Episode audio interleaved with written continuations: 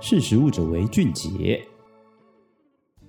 你好，这里是识食物者为俊杰，我是俊杰，对，就是那个俊杰。今天呢，要跟各位谈的内容是，大概从二零二零年六月起哦，台湾的米其林餐厅开始出现一种叫做康普茶的佐餐饮品哦。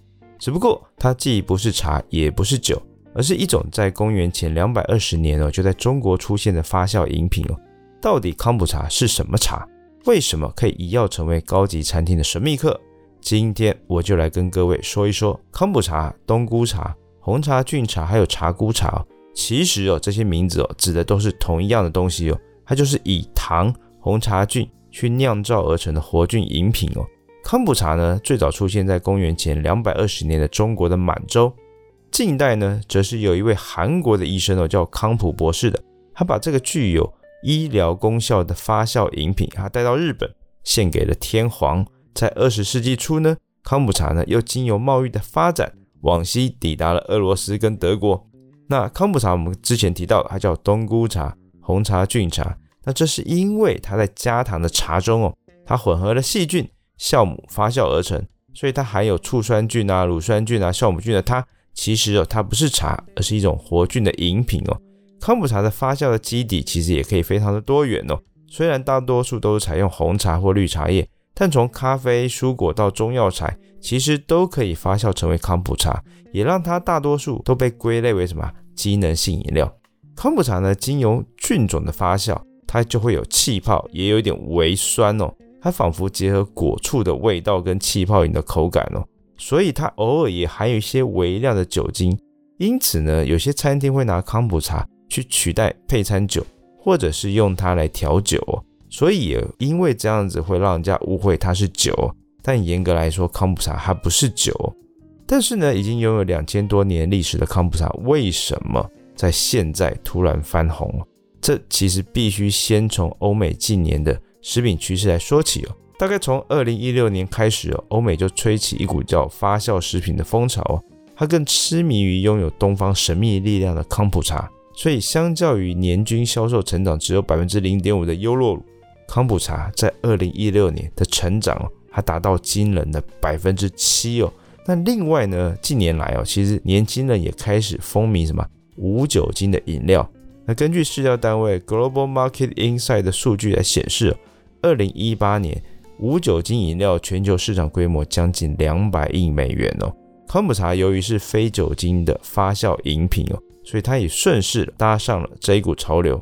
康普茶搭上了发酵食品啊，还有无酒精饮料的双重趋势，它流入了大众市场，还更进一步的高端化。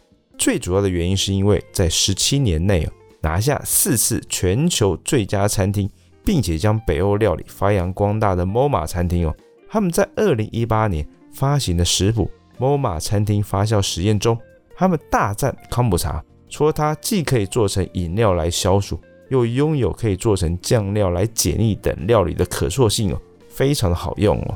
因此呢，在二零二零年，由于受到新冠肺炎重创的欧美哦，也急着去什么寻找抗疫跟减压的食品哦，所以欧美呢也兴起兴起了一股什么康普茶的风潮哦。那根据饮食的趋势的预测平台叫 TasteWise 报告，它在二零二零年二到三月，康普茶的声量啊，就较二零一九年同期。成长了百分之五十五哦，所以其实哦，欧美的确非常的需要一些可以减压的一些食品哦。目前国内的业者也纷纷的把康普茶推向平价的饮料市场。那蘑菇饮国际生技就跟爱之味第一生技于二零二零年五月，他们上市了台湾第一瓶的活效康普茶，叫咕噜茶。那这个产品呢，也荣获了我们在二零二零年食创奖十大年度新品奖哦。那另外呢，有一家另外一家公司叫利多国际生技公司呢，他们也在二零二零年的十二月推出了即冲即饮的 KB 康普茶。有点市场调查公司叫 Modern Intelligence，他们就预测，大概在二零二一年到二零二六年哦，康普茶全球的市场每年将会以百分之十七点五的速度成长，非常的惊人哦。而且最主要是最重视养生的亚太地区。将成为成长最快的地区哦，所以康普茶的保健的效果，它的料理的潜力哦，都让它的未来无可限量。那之后康普茶还能在台湾引出哪些新味道？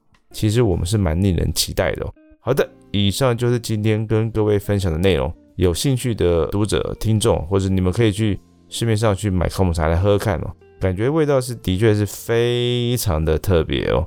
那我们也希望借由今天的分享哦，去介绍这样的一个新的产品给大家，可以多多了解跟认识哦。那也欢迎大家下次继续收听，识时务者为俊杰。好的，拜拜。识时务者为俊杰。